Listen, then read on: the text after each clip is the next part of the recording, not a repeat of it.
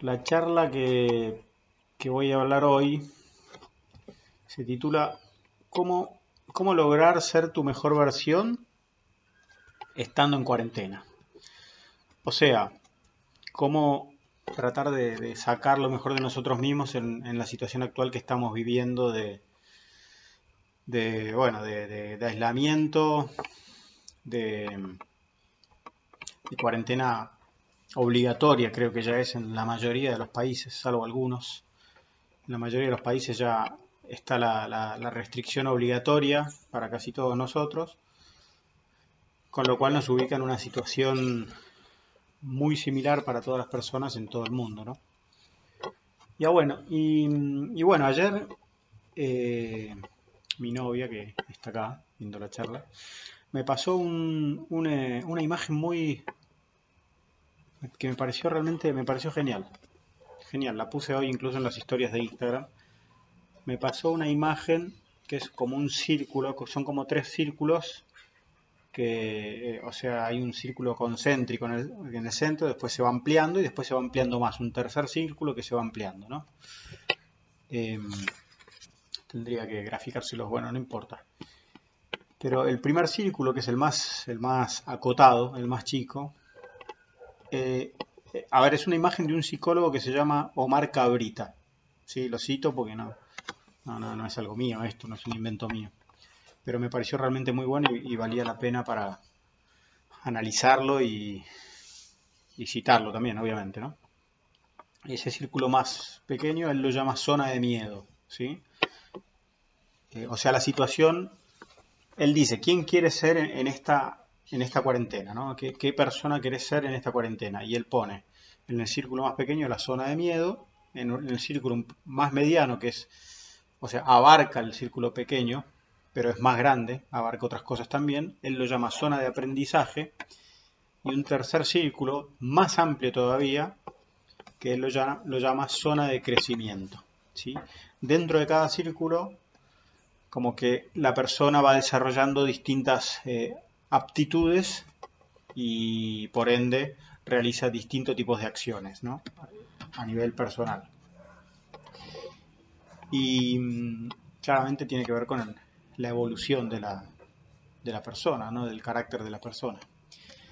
Y es muy interesante porque en la zona de miedo él ubica como distintas actitudes que tienen las personas, la mayoría me animaría a decir que son casi todas a nivel inconsciente, con muy poca reflexión al respecto y simplemente actuando casi como un autómata, ¿no?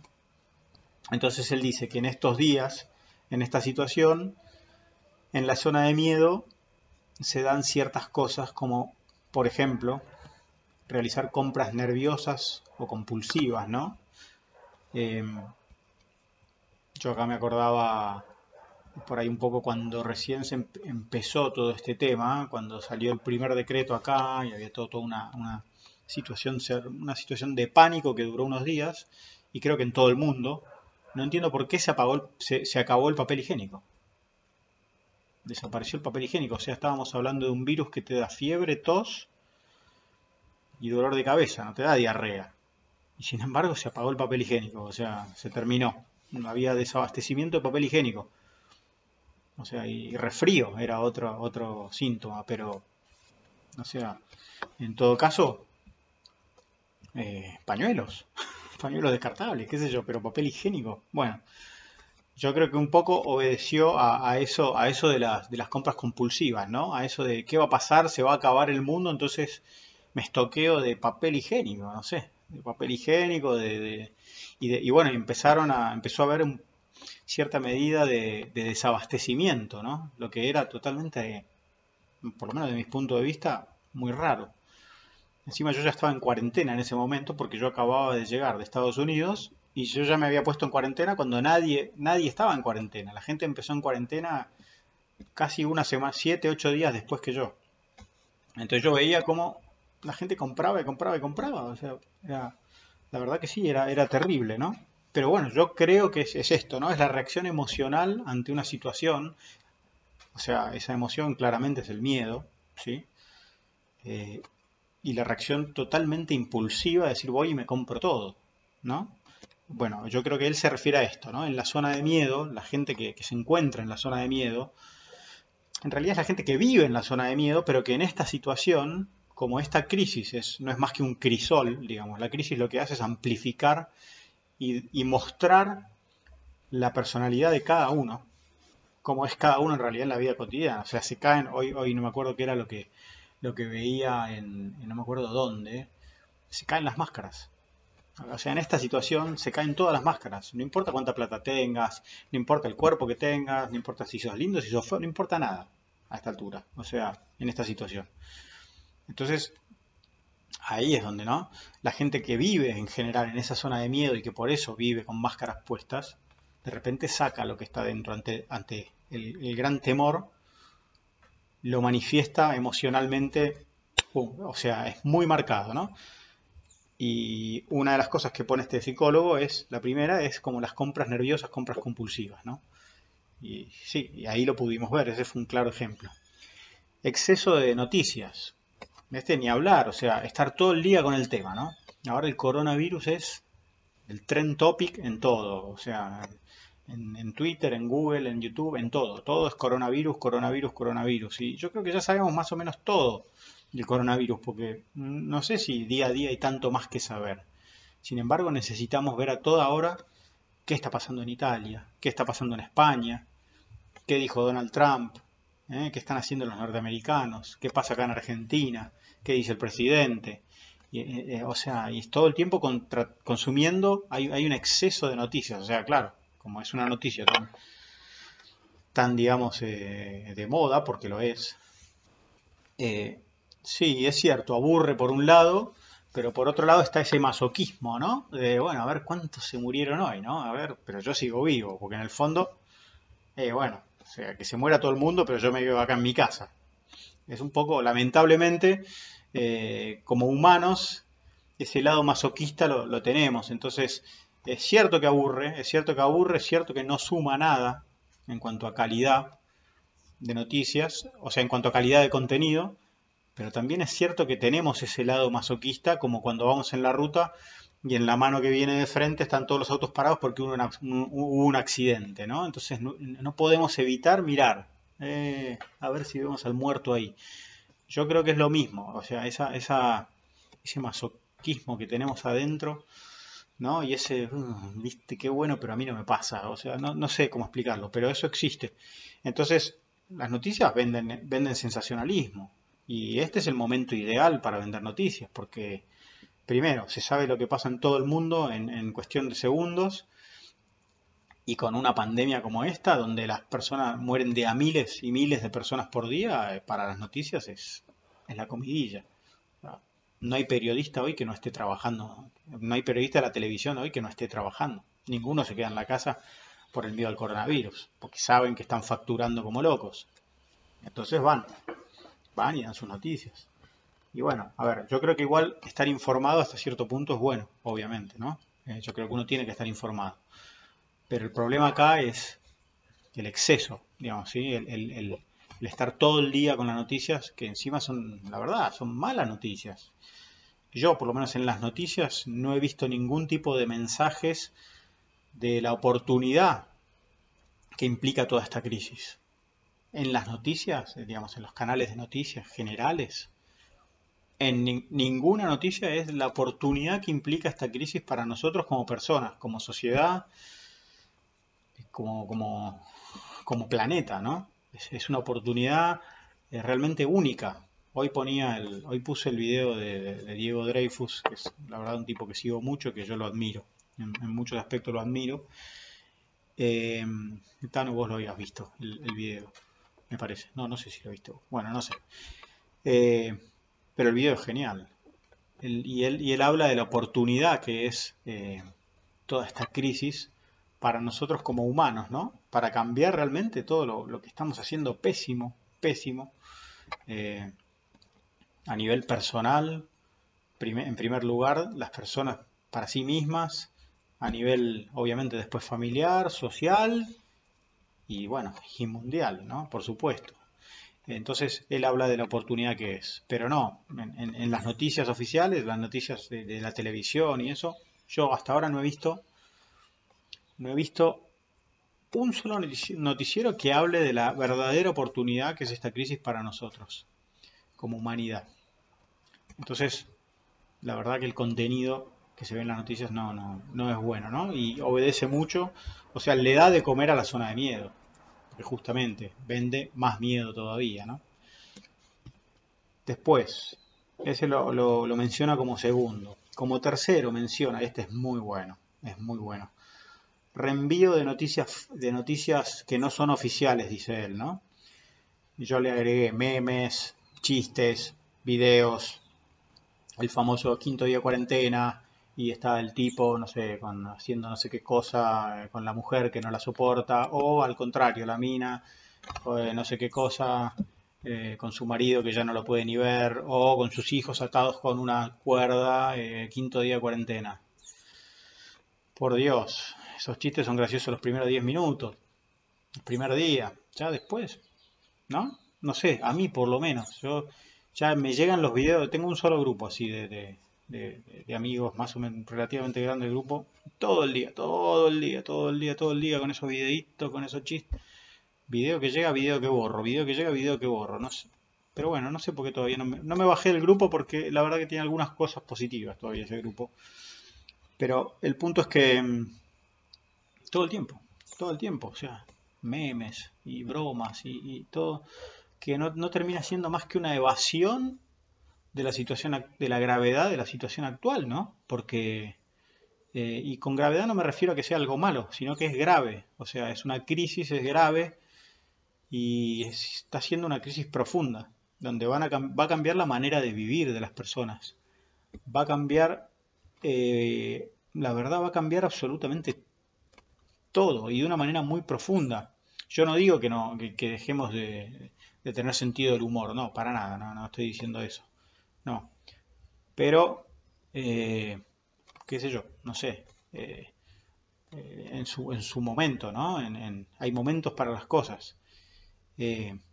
y me parece que esta por ahí es más una situación para otra cosa, para reflexionar, para pensar, para evaluar un poco la situación, ¿no?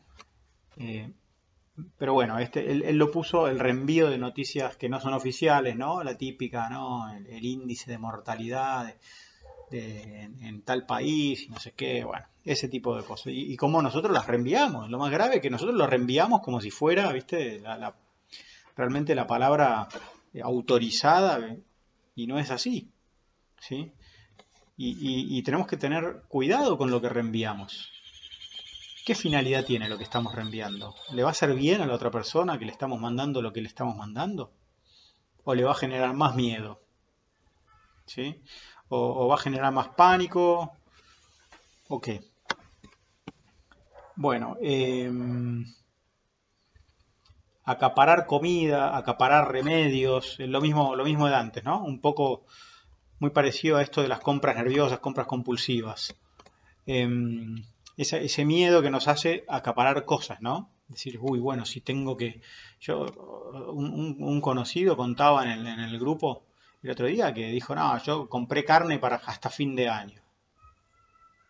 Bueno, o sea, qué bueno, los demás que se mueran, ¿no? O sea, e, es así, porque la actitud es esa, ¿no? O sea, si tenemos que pensar en los demás como sociedad, no, no podés comprarte toda la carne del barrio. O sea, eso es, bueno, es el sálvese quien pueda, ¿no? Entonces, bueno, esta es la, zona de miedo, ¿no? Lamentablemente. Acaparar y acumular, ¿no? Eh, y después, bueno, la, constante distracción, ¿no? Buscar distraerse todo el tiempo, todo el tiempo. Que si me veo, me veo las series que no vi, ¿no? Bueno, con las noticias también. Eh, me pongo a jugar la PlayStation todo el tiempo, o sea, paso de la PlayStation a la serie, de la serie a las noticias, de las noticias a la PlayStation, y así, ¿no? Hasta que llega la hora de comer. O sea, todo eso encima en el medio, yendo a la heladera, picando, eh, sillón, heladera, heladera, sillón, yendo de la cama al living, ¿no? Como decía Charlie García, pero, pero la verdad es, es O sea, es, así, buscando distraerse. ¿Por qué? Porque no queremos, no queremos ir al interior. ¿no? no queremos saber qué es realmente lo que nos está generando todo esto. Entonces queremos evitar ver lo que nos pasa adentro con todo esto. Que nos hace cagar de miedo, la verdad es esa, a la, mayoría de la gente, esta situación, la hace cagar de miedo y sobre todo le, hace sentir miedo de enfrentarse consigo mismo. ¿Por qué? Porque ahora está en la casa y si se pone a pensar, a ver, yo hasta acá y en mi vida hice esto, esto, esto, o sea, toda la guita que generé, hoy no me sirve para nada. Los tres autos que me compré, hoy no me sirven para nada. Una casa gigante, me la paso en el living y en el cuarto durmiendo. Tengo cinco roperos llenos de ropa. Uso la misma ropa toda la semana porque... Entonces, claro, es enfrentarse a uno mismo, ¿no? Y a, lo que, y a cómo vivió uno mismo hasta este momento. Pero justamente ahí es a donde hay que ir. Es ahí. A decir, ¿qué hice hasta ahora con mi vida? Realmente. Pero a ver, puede pasar que uno lo que haya hecho, o sea, es realmente lo que, lo que quería hacer, el propósito, y el propósito está claro y, está muy bien. Eh, en ese caso, nada, nada mejor que, ese momento para confirmar lo que uno es, ¿no? que es la otra cara de la moneda. Pero esa gente no se ubica acá en la zona de miedo generalmente. En la zona de miedo se ubican esas personas, ¿no? que por ahí hicieron toda una vida por mandatos eh, externos, por distintos motivos, pero no la hicieron por lo que ellos querían, ¿sí? por, por, sus propios motivos. Así que esos son los principales, las que este psicólogo puso como principales actitudes de, la gente que se encuentra en la zona de miedo. ¿no? Él pasa después a la zona de aprendizaje, que ya es como un poco más, eh, un poco más, la persona es un poco más consciente de las cosas, es un poco más evolucionada eh, y, y, ya se pegó varios golpes en la vida, ya miró, tuvo el coraje de mirar hacia adentro, se pegó varios golpes, entonces empezó a aprender, ¿sí? Entonces, ¿qué es lo que hace la persona que está en la zona de aprendizaje con su tiempo eh, aislado en su casa. Bueno, una de, las, una de las cosas que hace ¿sí? es organizar el tiempo.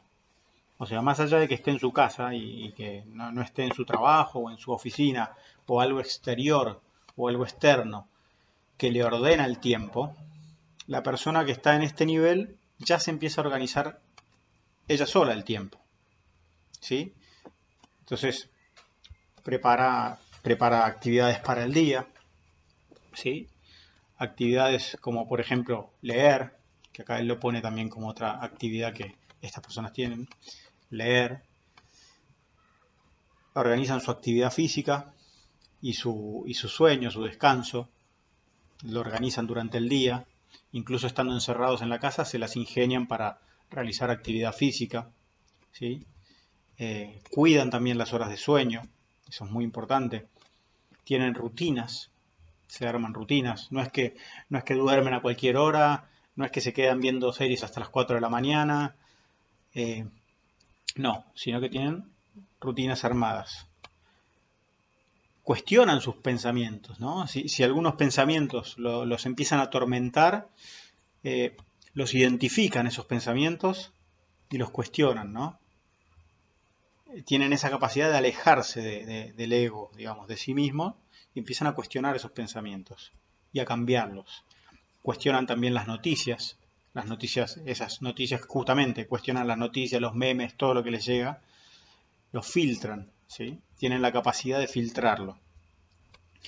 Ordenan y limpian la casa, eso también, o sea, la persona eh, que se encuentra en una zona de aprendizaje ya siente que es importante tener ordenada y limpia la casa, ¿no? Eh, esto me hace acordar a un video que vi una vez de un, de un, general del ejército norteamericano, no me acuerdo si era uno de estos marines, no sé qué era, que el tipo hablaba de la importancia de hacer la cama todas las mañanas, ¿no? Cómo era el primer logro que, que la persona tenía, o sea, el hecho de despertarse, levantarse, y hacer la cama ya te daba esa primera sensación de logro, ¿no? Y lo importante que es eso, la verdad que por lo menos para mí es importantísimo. Entonces, las personas que se encuentran en la zona de aprendizaje también ordenan y limpian la casa, ¿no? Dejan todo lavado, eh, arreglan cosas de la casa que por ahí no tenían tanto tiempo de arreglar, se dedican a arreglarlo. Cuidan y aceptan a sus seres queridos. Y sí, si les toca convivir en una situación como esta, convivir las 24 horas con su, con su pareja, con sus hijos, ¿sí? aprenden a aceptarlos, aprenden a cuidarlos en esa situación.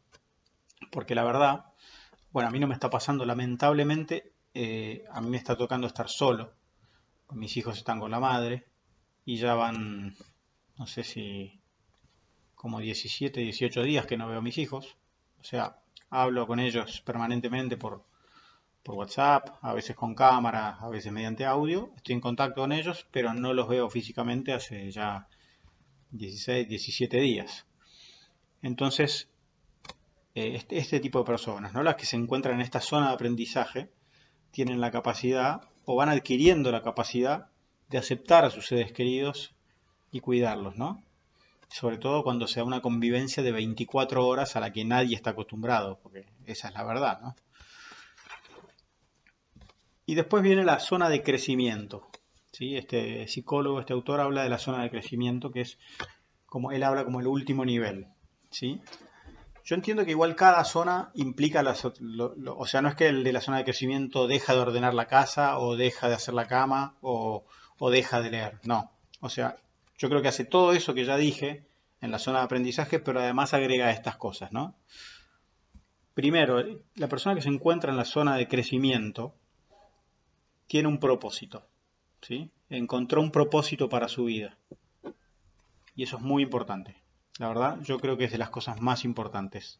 Saber para qué uno está acá, en este mundo, qué vino a hacer a este mundo, y en base a eso ordenar toda su vida. Eh, la persona que está en la zona de crecimiento practica la aceptación.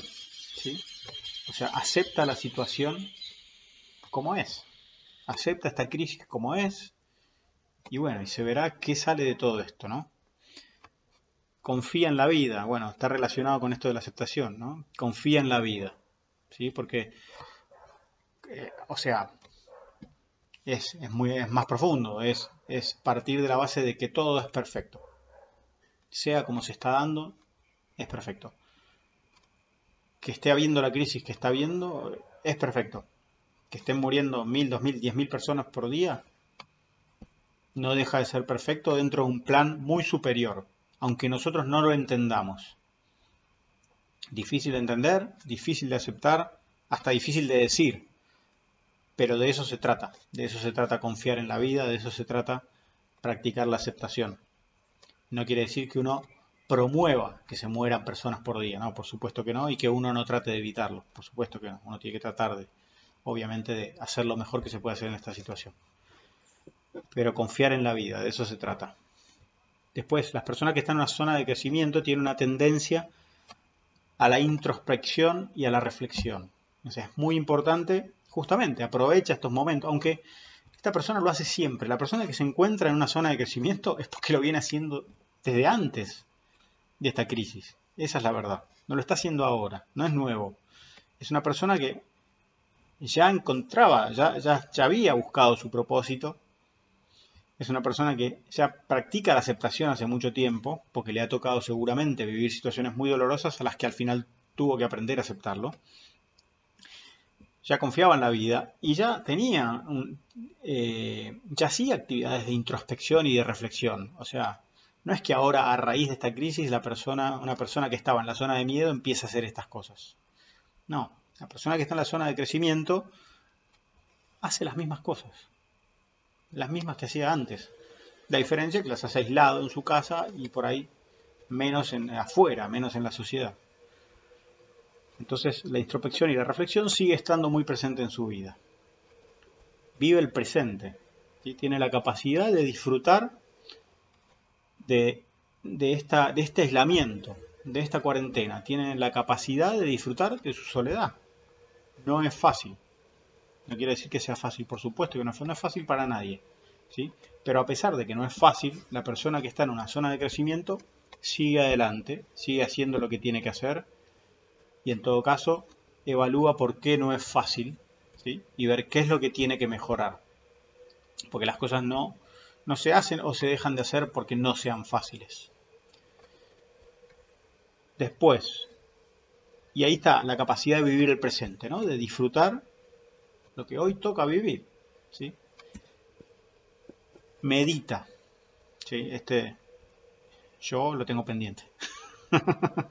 la verdad. Pero la persona que se encuentra en una zona de crecimiento generalmente medita. ¿sí?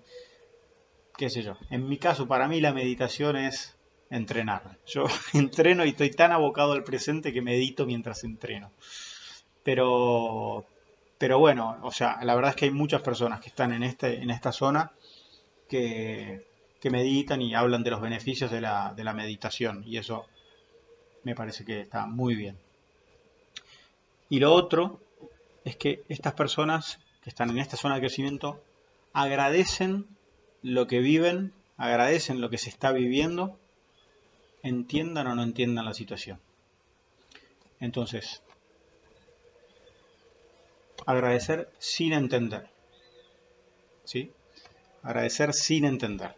Aunque uno no entienda el por qué se está viviendo lo que se está viviendo, por qué está pasando esto, porque esa es la, típica actitud de la persona que está en la zona de miedo, ¿no? ¿Por qué a mí? ¿Por qué, ¿Por qué nos pasa esto a nosotros? ¿Por qué, ¿Por qué nos pasa? Y en realidad los por qué son muy claros, porque nosotros nos ocupamos de destruir el mundo, ¿sí? Porque nos ocupamos de, dañar un montón de cosas, de dañar a los demás, dañar a las personas, dañar a los animales, y bueno, obviamente, al final la, la naturaleza termina reaccionando. Pero aunque no lo entendamos, si nos encontramos en nuestra zona de crecimiento, se agradece igual. Se agradece esta crisis como una oportunidad, se toma como una oportunidad y se agradece por tener la oportunidad de vivirla. Estamos viviendo una etapa única en la historia, por lo que se está diciendo, y yo estoy seguro que es así. Estamos viviendo prácticamente un, cambio de, de era, o sea, a ese nivel. Los trabajos como los conocemos, la mayoría seguramente se van a acabar. ¿Cuántas empresas deben estar quebrando ahora miles y miles de empresas que están quebrando, gigantes que van a caer.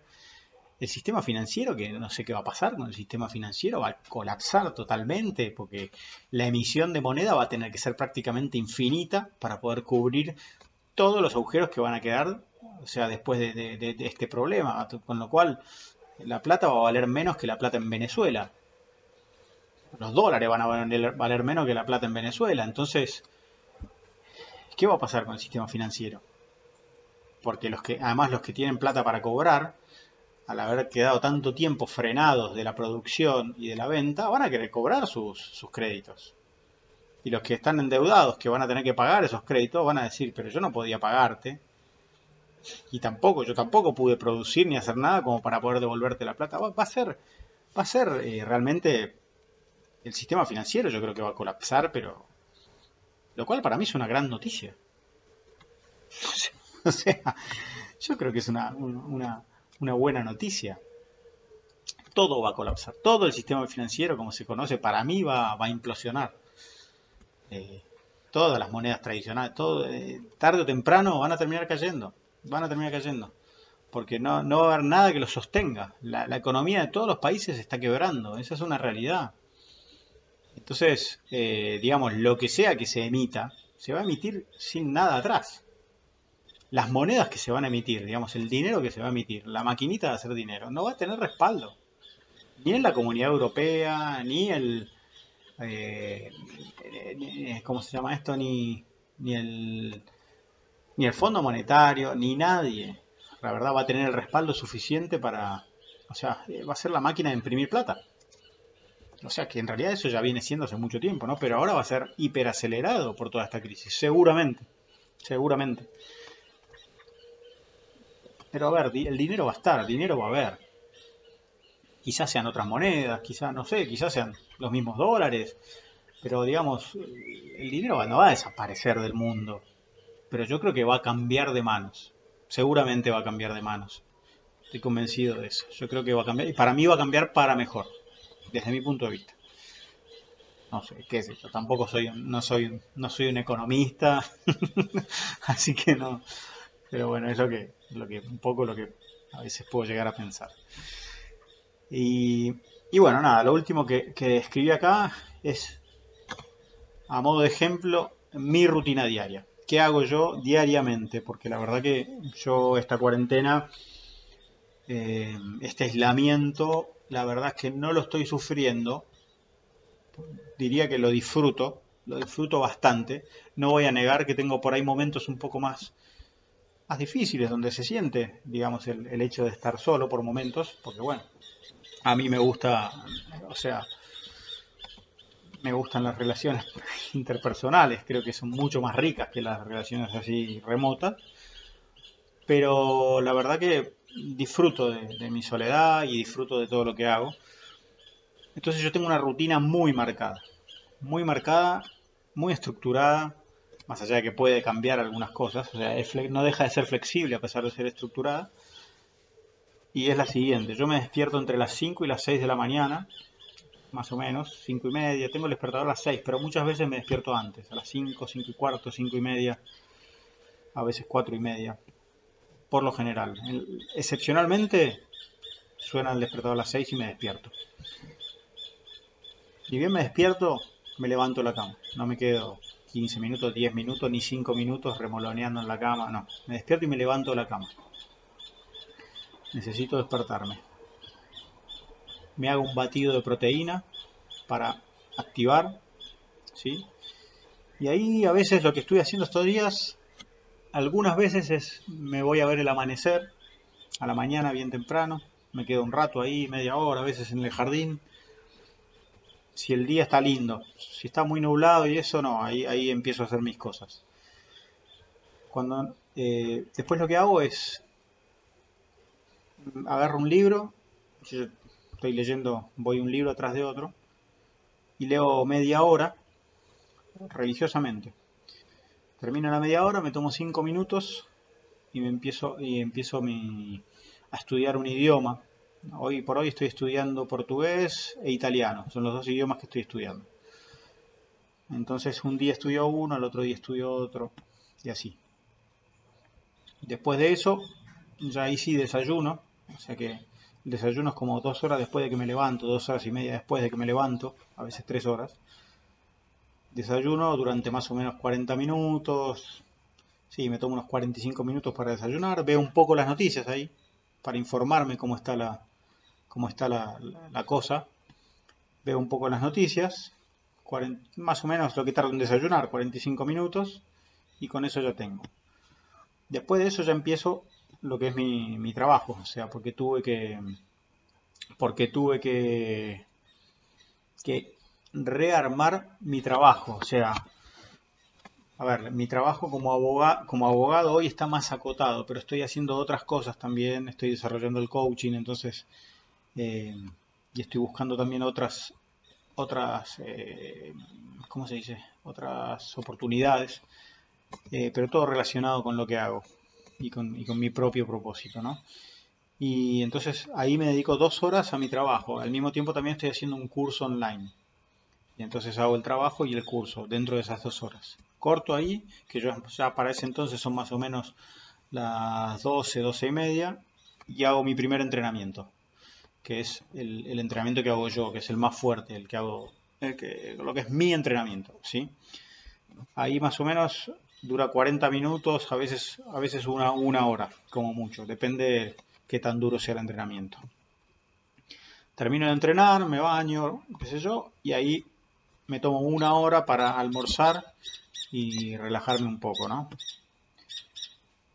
Termina esa hora y vuelvo a lo que es eh, mi trabajo y después también al curso online que estoy haciendo ahí por dos horas más. Para ese entonces ya son más o menos las 3 de la tarde, ¿sí? 3, 3 y media de la tarde. Em, no, hasta las 4 más o menos, hasta las 4, sí, porque yo 4 y media estoy haciendo todos los días el entrenamiento para la gente que quiere, bueno, no sé, el entrenamiento este que doy en vivo que A veces hay gente, a veces no. Es como que va decayendo de acuerdo a cómo, van pasando los días. Se anotan como 30 personas siempre y al final hay, bueno, estos últimos dos días había tres personas.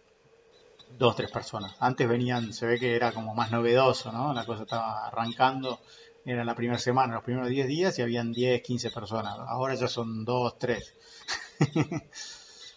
seres humanos, somos terribles. Pero bueno, eh, a las cuatro y media hago ese entrenamiento que dura una media hora. A las cinco y media más o menos estoy retomando. De vuelta hago un poco de, lo que es mi trabajo, mis proyectos, el curso, etcétera. Más o menos por una hora y media más. Y después, los martes y viernes, hago esta charla.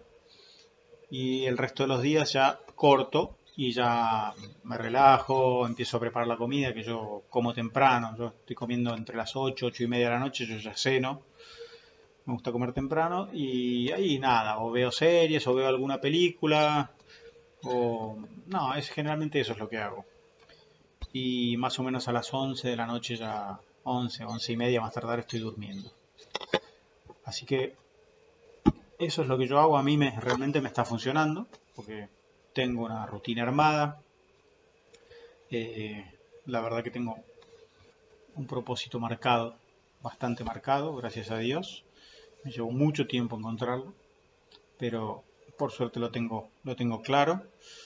Y, bueno, de esa forma voy, yo en lo personal voy disfrutando todo este aislamiento, esta cuarentena, etcétera, el día a día. Eh, la verdad que puedo decir que vivo bastante presente. No voy a negar que no tengo momentos de, eh, como a veces un poco de, bueno, que el humor cambia un poco, el estado de ánimo cambia un poco por, bueno, por esta situación de confinamiento, de soledad, ¿no? Pero yo entiendo que es normal y que es hasta sano. Así que, bueno, espero que les sirva esta charla, que la hayan disfrutado y les agradezco mucho que, hayan estado ahí para, escuchar. ¿eh? Les mando un saludo a todos allá por, por Europa, por Argentina y por donde sea que estén. ¿eh? Nos vemos en la próxima. Gracias.